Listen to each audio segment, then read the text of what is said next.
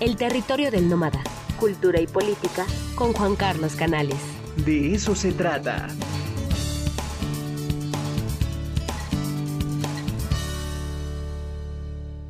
Pues ya está con nosotros nuestro queridísimo Juan Carlos Canales todos los jueves aquí en el de eso se trata para hablar de cine, para hablar de libros, pues reflexionar, una mirada, una mirada crítica a la cultura. Juan Carlos, ¿cómo estás? Muy buenos días. Buen día, eh, Ricardo, ¿cómo estás? Muy bien, muy bien. Eh, pues echándome un cafecito este jueves y bueno, pues esperando que no nos golpee tanto el calor como ayer, ¿no? Híjole, ayer y antes de ayer estuvo muy, muy fuerte, pero bueno, ya de aquí todo hasta mayo va a ser fuerte, ¿no? Hasta que lleguen las lluvias. Pero, eh, Ricardo, en esta ocasión quiero hacer una amplia reflexión. El próximo 24 de marzo, el día que se cumple, que se inicia la Penali, se cumple también el aniversario número 47 del golpe de Estado en Argentina. Es una fecha importante para nosotros por lo que significó argentino en México, particularmente en Puebla. El exilio argentino en Puebla fue fundamental para la construcción de la universidad en la década de los 70, en la segunda mitad de la década de los 70 y a partir de ahí hasta el día de hoy figuras entrañables como Juan Carlos Grosso, como Raúl Dorra, como Oscar del Barco, por mencionar algunos nada más, eh, fueron pilares para la construcción de la nueva universidad. Y bueno, sin duda alguna, la dictadura argentina fue una de las más dolorosas dictaduras de América Latina que eh, llegó hasta 1983. Entonces, eh, quiero hacer un reconocimiento a todos los compañeros argentinos con los que hemos trabajado, eh, por lo mucho que han hecho también por este país. Pero dentro de esta terrible dictadura que, según el informe Sábato, eh, alcanzó 30 mil desaparecidos, aunque también se piensa que pudieron ser muchos más, uno de los momentos más oscuros de la dictadura fue la Guerra de las Malvinas.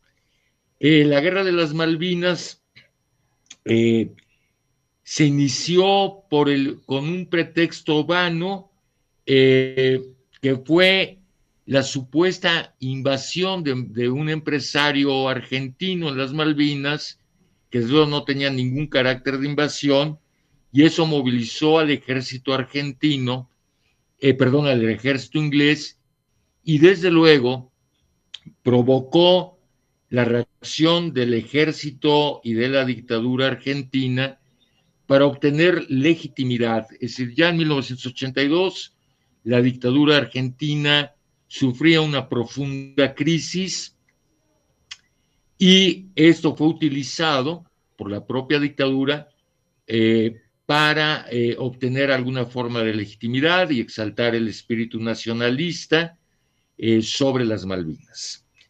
Desde luego, detrás de esto había demasiados intereses internacionales. Hay que pensar que las Malvinas nadan en petróleo, es una de las zonas con mayores cantidades de petróleo en el mundo, y lo que estaba en juego era precisamente los intereses en torno al petróleo. Desde luego hay que subrayar el papel lastimoso que jugó en Estados Unidos eh, y que digo jugó, subrayó, porque realmente eh, estaba apoyando a Inglaterra, pero jugaba, digamos, a una solución diplomática y al mismo tiempo la impedía. Eh, la guerra de las Malvinas también fue brutal por el desequilibrio entre los ejércitos. Finalmente el ejército inglés, uno de los grandes ejércitos del mundo, y los militares argentinos, si bien venían de una guerra interna, de una carrera de torturas, de desapariciones, no estaban preparados para la guerra. y los resultados fueron catastróficos para Argentina. 649 soldados argentinos se calcula que murieron en 76 días de guerra y aproximadamente 200 ingleses. Pero dentro de la guerra hay un capítulo especial al que me quiero referir a partir del libro de Leila Guerriero, una de las grandes periodistas argentinas, eh, con un pequeño libro, pero un libro fundamental que se llama La otra guerra y que trata de uno también un capítulo siniestro dentro de la guerra de las Malvinas, que fue el rescate, la identificación de 122 cuerpos de soldados argentinos que no habían sido identificados. Y la historia es la siguiente. Después de la guerra, eh, el ejército inglés eh, mandó a eh, Jeffrey Cardoso, un capitán del ejército inglés, para atender, digamos, las secuelas de la guerra en las Malvinas. Este capitán se encargó también de, identificar y dar entierro a doscientos y tantos soldados argentinos, pero de los cuales 122 no pudieron ser identificados.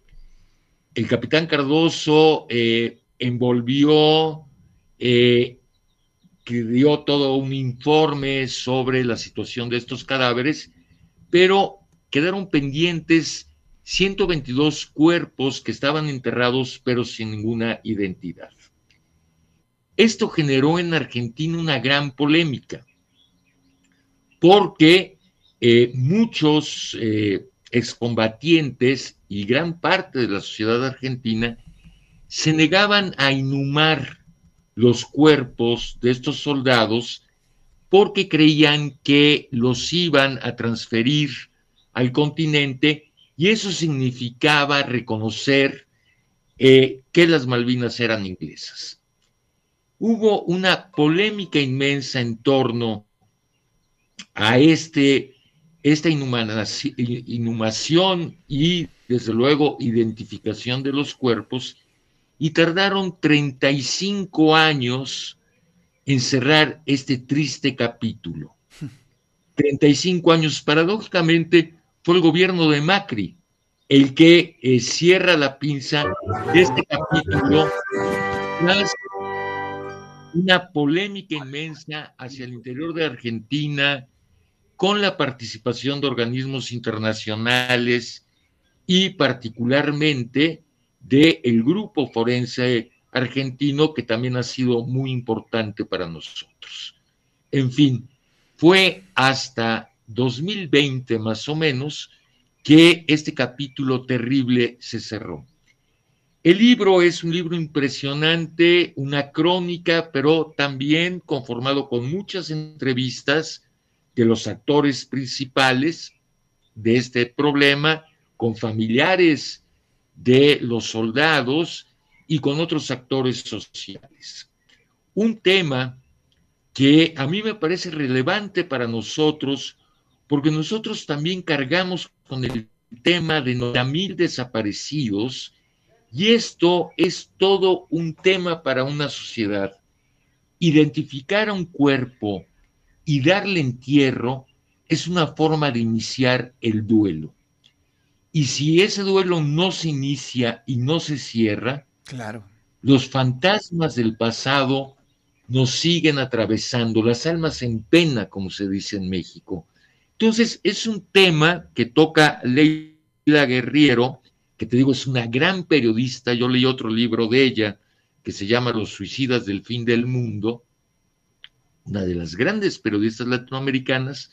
Bueno, eh, es un tema que nos toca a nosotros también, Ricardo. No es solamente un tema de la Argentina, es un tema que nos tiene que hacer pensar sobre el tema de los desaparecidos en México y cómo iniciar y cerrar ese duelo. Porque si los duelos no se cierran, eh, en términos freudianos, se convierten en melancolías. Eh, y, digo, con, sus, con sus distancias, con, con sus diferencias, pero también este, nosotros fuimos víctimas de la creación de la guerra como un tema de legitimar un gobierno. Lo vivimos en el sexenio de, y luego, de Calderón. Calderón, exactamente. Este tema de los 90 mil desaparecidos arranca desde la Guerra Sucia, es decir, son muchísimos años de historia de desapariciones forzadas y desde luego con el aumento del narcotráfico ha sido una cuestión verdaderamente siniestra. Entonces, eh, recomiendo este libro, este pequeño libro, es un libro publicado por los nuevos cuadernos de anagrama. Primero, digamos, por la relevancia que tiene para la historia argentina, eh, para ver nosotros también el peligro del militarismo eh, y sobre todo porque el tema del duelo y del entierro y de la identidad es un problema universal que si lo pensamos arranca con Antígona de Sófocles. Un punto que me, que me parece fundamental eh, destacar es que dentro de la polémica que abrió el tema de las inhumaciones, de las identidades, es que muchos militares que pelearon en las Malvinas venían de ejercer la tortura. Así es. Entonces también se abrió un debate sobre eh, el reconocimiento de estos cadáveres, pero independientemente del papel que hayan tenido en la tortura de miles de argentinos, creo que merecían una identidad y un entierro, como es el caso particular de Héctor Cisneros y su hermano Mario. Mario muere en la guerra después de haber sido torturador en Argentina. Pero me parece que es también un tema que a nosotros nos abre eh, una posibilidad de reflexión. Finalmente, los narcotraficantes, los sicarios, ¿sí? lo que eh, debemos de exigir es un juicio legal y no la desaparición extrajudicial o pretextar que por su condición de sicarios no merezcan ¿sí? un entierro y una identidad como cualquier otro ser humano. Entonces, eh, es mi recomendación. Fíjate que ayer te comento, estuve en contacto eh, con Carmen Guarini, eh, que es una de las cineastas documentalistas argentinas más importantes, para que me enviara su documental titulado Hijos, eh, porque es inconseguible ya el documental. Pero yo espero que entre hoy y mañana me lo mande. Ella está en Buenos Aires y poder hablar de lo que significan las desapariciones forzadas y lo que abren para una sociedad. Claro. Por ahí hay una muy buena película, La Noche de los Lápices también, ¿no? Que habla claro, precisamente sobre ese contexto. De niños, porque fue represión a niños desde luego está la historia oficial. Eh, y en fin, mira, Argentina es un país junto a Chile con un vigor intelectual admirable. Eh, la producción eh, artística, intelectual en torno a su pasado es admirable. y desde luego el cine argentino hoy día. En sus mejores momentos, ¿no? es uno de los más importantes de América Latina y posiblemente del mundo. Así es. Juan Carlos, muchísimas gracias. Te mando un fuerte abrazo. Igualmente, gracias para ti. Y bueno, además de aplaudir la FENALI, el 24, ojalá no se nos olvide también conmemorar los 47 años de la dictadura y lo que el mundo cambió a partir de ese momento. Sí, Gracias a ti, Ricardo. Buen día. Abrazos, querido Juan Carlos.